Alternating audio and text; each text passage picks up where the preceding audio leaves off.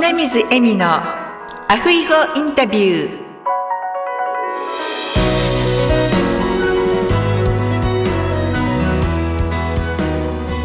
アロハ。アロハ。就活エッセンス in ハワイ。本日は埼玉在住の浜野恵子さんにゲストとしてお越しいただいております恵子さんこんにちは。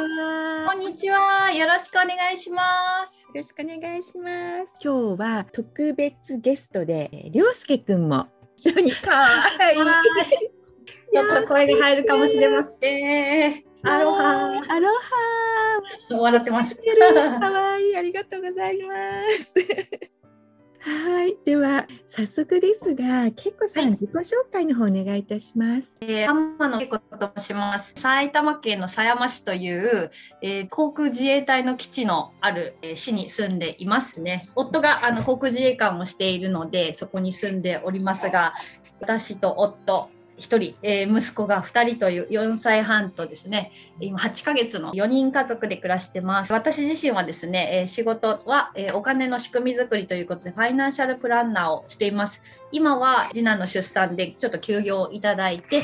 おりまして4月に復帰する予定ですがもうこのファイナンシャルプランナーの仕事で、えーと、と11年目に今年でなります。はい、ありがとうございます。はい、お金の仕組み作りって楽しいねタイトルですね。そうなんですよ。いろいろこう考えて一番こうしっくりきたのが、あお金の仕組み作りだ私がやってることはっていうところにここそうですね34年でもうしっくりして、今はそのキャッチフレーズじゃないですけど私をこう表すものとして、うん、あの使わせてもらってます。はいありがとうございます。けいこさんはなぜこの今のファイナンシャルプランナーの仕事に、はい、はい、行かれたんでしょうか？はい、もともと始めたきっかけっていうのがすごく、まあ、シンプルで、えっと、私前職ちょっと海外で駐在で仕事をしておりまして、えっと、オーストリアのウィーンにいたんですがそのちょうど任期を満了ということで日本に帰国するってなった時に私もともと仕事がもういろいろ前の仕事も大好きなんですけれど年齢的に26歳。で次で3社目だな転職が3社目になるのでここでもう一生の仕事を見つけたいなと思って結構こだわって、まあ、転職活動をしたところ今の組織がですね一番もう自分が掲げた条件にピタッとはまったので、まあ、ジョインさせてもらったっていう感じです。きっかけは本当にそんなことです。うん。その条件っていうのは何ですか？はい、これがですね、まずですね、あの私、その前職が結構ガチガチのトップダウンの組織だったので、あのいい面もそうでない面もたくさん見てきて、私、その駐在時代に同期が7、80人いて、めちゃくちゃ本当みんなコミュニケーション能力も高くて、教養もすごくて、人当たりも良くて、フットワークも軽くて、語学はもちろん堪能でみたいな、すごい同期がに囲まれてものすごい私はもう一番ねビリッケツで一生懸命追いかけていたんですけどでその優秀な同期がですねどんなに能力があったりどんなにその人が優れていても置かれた環境誰と仕事をするかによって能力を発揮できなかったり、まあ、心を病んでしまったりっていうのを目の当たりにしてきてすごく悔しい思いと驚きとどうしてだろうっていう疑問がありましてでそれを見た時にあこれはその誰と仕事をするかの方がはるかに大事だなと何の仕事なんて、まあ、二の次でいいんだなっていうことに気がついて自分でご縁をつないでいける仕事っていう切り口から転職活動を考えたっていうのがあります。なので自分でお客様を作っていける。で、しかも私いろんな人の価値観に触れたかったので、学生もいれば、経営者もいれば、主婦もいたり、あのサラリーマンもいたりお年寄りもいたりっていういろんなありとあらゆる層のお客様にしたいと思って幅広い顧客層が持てる仕事っていうのがまず条件でありました。であとはもう前職が本当にガチガチだったのでもう分かりやすく実力主義能力主義がいいなと思っていてで自分にね能力がなければそれなりのお金ですし何かうまくいくことがあってあれば評価されてそれだけいただけるっていうのは私にとってはすごく合理的っていうのがあって無形商材の営業がいいなっていうのもありました。であと最後はもう組織が魅力的であるかどうかっていうそこでしたね。すごいですね。私誰と仕事をするかって本気詰めるとそうじゃないかなと思いますね。本当そうですね。ううん私も今のあの霊の仕事でマネージャーがいるんですけれども、うんうんこのマネージャーがいるから私は続いて仕事ができるみたいなところがあってこうマネージャーに恵まれてる、あの前のファイナンスアドバイザーの仕事私もしてたんですけど、その時のフィールドバイスプレジデントでワーナンさんっていう方が私のマネージャーだったんですけど、彼もすっごくいい方でこの2人のマネージャーに仕事をさせていただけて幸せだと思います。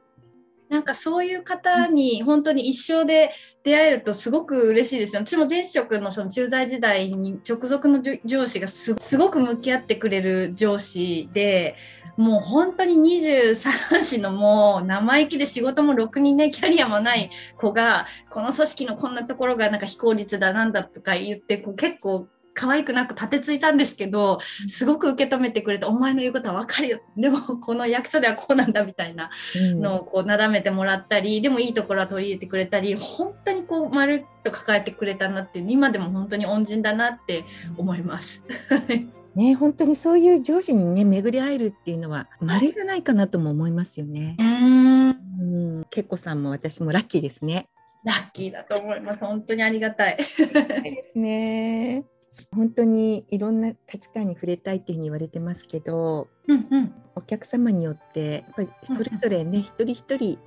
同じ人生を歩んできた方っていらっしゃらないので、その通りです。ね、今そのお仕事を通してのやりがいっていうのは恵子さんにとってどういうところですか？やりがい本当にたくさんあるんですけどやっぱりあのさっきお伝えしたような本当その人の生き様というか価値観に直で触れられるっていうことがすごく嬉しいのとあとはもう すいませんあとはですね一緒に話してますね。ね、あの、本当に私が伝えたい、そのライフプランニングっていうものの本質が伝わった時、お客様が気づいた瞬間っていうのがあるんですけど、あ、こういうことだったんですねっていう、とか、あ、こういうふうに生きたいっていうふうに思うようになったっていう、そのなんていうんですかね、ちょっとしたパッてこう風が通ったみたいな瞬間に立ち会えるのがすごく嬉しくて、こういうふうにお金のことって考えていくんだねっていうのがすごく私にとってはもう仕事をしていて最大に「やったーよっしゃ!」っていう瞬間ですね。そうなんですっていう。そうなんですよ。なんかどうしてもお金って目に見えるものであったり数字化できるので、どんどんどんどん本当に左脳左脳っていうかその突き詰めて考えていきがちなんですよね。その例えばあ A より B の方が優れているとか、こういうふうにした方がより利益が出るとか、うんあとはそのこういうテクニックがあるとかここれは値上がりするとかあのもうそれに特化して詳しい方っていうか専門でねやられてるプロの方もいらっしゃるんですけど本当はそれよりも何よりも一番大事なのって自分自身がどうありたいかが全てなんですよ。でそこのどうありたいかに基づいて金融商品を選んでいく払い方を考えていく預け方を考えていくっていうだけなんですよね。だからもちろんこっちの方が何円安いとかもう無数にこう商品って比べたらキリがないんですけどそうじゃなくて自分の根っこにあるどうしたいのかっていうのをしっかりこう手に握ってるお客様がやっぱりあの満足度も高いですし自分が行きたいように方向に進めてるなっていうのはあるんですよ。なんかそこにこう立ち会えるというか立ち会えるって言ったら変ですけどちょっとこう手を引いて一緒にステップアップできるっていうのが本当にやりがいですね。いろんな方がいるので、いろんなこう伝わり方がありますし、そうなんですよ。皆さんこの話をしたらこうなるっていうの分かんないので、何が響くか、何でこうお客様の理解を得るかっていうのはすごく、それをこう探すのも楽しいですし、なんかもう本当人が好きですって感じです。ですね。いや本当にですね、お金になってきますと、うんうんやはり投資っていうことにもなってきますので、うんあのお客様がどれだけのこうリスクを取れるかっていううんうんうんことも見極めていくうんうん。ことがね、大切になってくると思うんですよね。先おっしゃる通りです。先ほどのように左脳でこの例えばミューチュファンドだかこちらに入れればうんうん。もっとこう利回りが高くなるとか、うんいろいろね本当に商品もたくさんあると思うんですけどそれに合ったお客様に合ったものを提供されているから、うんでお客様が本当にああそういうことだったのねっていうふうに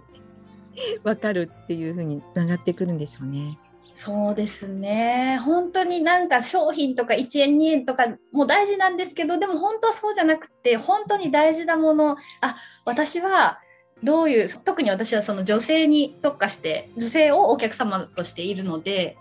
なんだろうその結婚しようが、ね、離婚しようがシングルで生きていこうが、ね、あのお子さんだけ、ね、家族がいようがもうどうどう転んでも私はこれだっていうこう土台を作るっていう感じなんですよね。なのでそれであこれで前に進めるぞっていう原動力にあのいつもお客様のなりたいなっていうのは心がけとしてしてうんプランニングをしてますね。そういうふうに心がけているファイナンシャルプランニングの方に初めてお会いしたような気がしま本当ですか？す。はいそうかもしれないですね。私は逆にすごく細かな金融商品をすごく研究してとか銘柄細かくみたいなのは自分自身がそんなに得意じゃないので私は私の専門家としてあのその銘柄に詳しい方とかはあのついていてもらってるんですけどそうなんですよねなのでこう本当にもっと根っこの部分っていう感じです。うん本当にでもそれが一番大切ですよね。うん本当に味気ないというか数字に優劣がつきやすいような金融っていうお金っていうものに本当にこう気持ちを込めるというか心をこう命を吹き込むっていう感じがすごく好きで。うん。うん恵子さんのお客様はすごくハッピーだと思いますね。ありがとうございます。もう私もそれをお客様に言ってもらえるのがすごく嬉しくて、いやでも絶対幸せだと思う。ね本当に。うんでは恵子さんの座右の銘教えていただきはい、座右の銘はですね、あのなんだろうって考えたんですけど、あのえっと一つあって、えっと熟慮断行っていうのが一つ座右の銘です。あの熟慮はもう熟慮よく考えるの熟慮に断行はまあ立って行う立つ行うが。私もともと、えっと、学生の頃から歴史小説大好きで司馬遼太郎をよく読んでてその中の司馬遼太郎の「の坂の上の雲」っていうもう日露戦争を描いた超名作があるんですがその中で出てくるあの秋山実之っていう軍人さんが主人公の一人なんですがその彼の座右の銘なんですよね。で私結構本当に思いつきだったりノリで行動することが9割なんですが なんですがこと仕事に関してはすごくもう徹底的に調べ考えて考えて考え尽くしてであとはもうやるだけみたいなところがあってなんかすごくその彼の考え方に共感できるところがあってあこの言葉だと思ってちょっとピンときてるんですが私自身はそんなに熟慮断行の人間ではそこまでないんですが、はい1割の部分だけあのこの座右の銘をこう大切にして生きているという感じです。初めて聞きました私。本当ですか？でもそんなに有名な言葉じゃないと思います。本当にとことん考えてうんうん、そして行動するっていう感じですか？そうですね。もう本当に退路を断つじゃないですけどもうあとは前だけを見て考え尽くしたあとはもうそれだけっていうそんな感じ。私の人生の一部を形作る考え方かなと思って今も大事にしてます。どっちかっていうとねあのふわふわあなんかノリでいいいいかなみたいな結婚もそんな感じでノリで結婚しちゃったんですけどその、えっと、熟慮断行とあとはもうノリで決めるみたいなののどちらも両方のバランスが個人的には思ってます。そうなんですね。アフイフインタビューに出てくださる方がよく言われることがバランスっていう言葉なんですけど、本当に人間の中で、まあ、人生の中でもそうですけど、うんうん人間、まあ、自然界もそうですけどバランスうんうんうん必要ですよね。いや本当そうだと思います。もうこれだけが正解とかっていうのももちろんないですし、うん。全部が全部こう考え尽くしてやるみたいなガッチガチで生きてたらうん。もうね疲れますしかといって締めるところはね締める必要もあるしやっぱ本当にバランスですよね、うん。ここがうまくできるとすごく生きやすいですし、うん。なんだろう、うん、すごく大事かなと思って私もお金のプランニングでバランスっていうのはすごくすごくすごく重視してるポイントでもあります。そうですか。ありがとうございます。それでは、けいこさん、リスナーの皆様に何かメッセージがございましたらお願いします。はい。では、えっ、と、今日はこんな拙い話を聞いていただいてありがとうございます。私の仕事に限らずですが、こう目の前の人の心のね、占めている一番大事なところはどこだろうってこう探しながら会話するとすごく会話も深くなりますし相手への理解も深まるのであのもしなんか苦手な方とかちょっと難しいなどうしたらいいんだろうって詰め方がわからないなっていう方がいたらちょっとそんなところに視点を置いてお話しされてみるときっといい関係が築けるんじゃないでしょうか。私も実践してますが。はい。素敵なメッセージありがとうございます。うん、けいこさんはあの二人ね子供さんがいらっしゃるんですけど、はい。もう一人ね三人そうなんですよ。三人欲しいなと。その理由をちょっとここでシェアしていただけますか？本当ですか？三人欲しい理由はですね、あの三人いるとこう社会性が生まれると思っていて、一対一にね二人だと一対一ですし、一人だとまあ親対子っていうこうどうしてもこう対面で向き合う感じになる3人いるとあらゆるこうバリエーションというかあらゆる関係性が生まれて2対1もあればそれぞれ組み合わせも面白くなるのでちょっとそういう人間模様をあの自分の子供ですけど観察したいなっていう好奇心から3人欲しいなっていうのがあります。私その話を聞いた時に私も三人兄弟なんですけど、本当に三人いてよかったなって、うん、両親に感謝しています。あそうなんですね。うん、頑張ろう。頑張ってください頑張ります。ご縁があれば、ねなえもしかしたら二人男の子ですよね。そうなんです。次は女の子かもしれませんね。かもしれません。どうかもしどうでしょいいですね。はい、そうなんです。はい。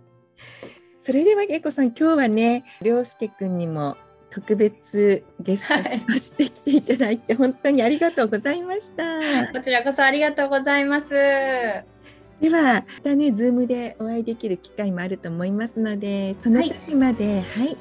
a hui hou a hui hou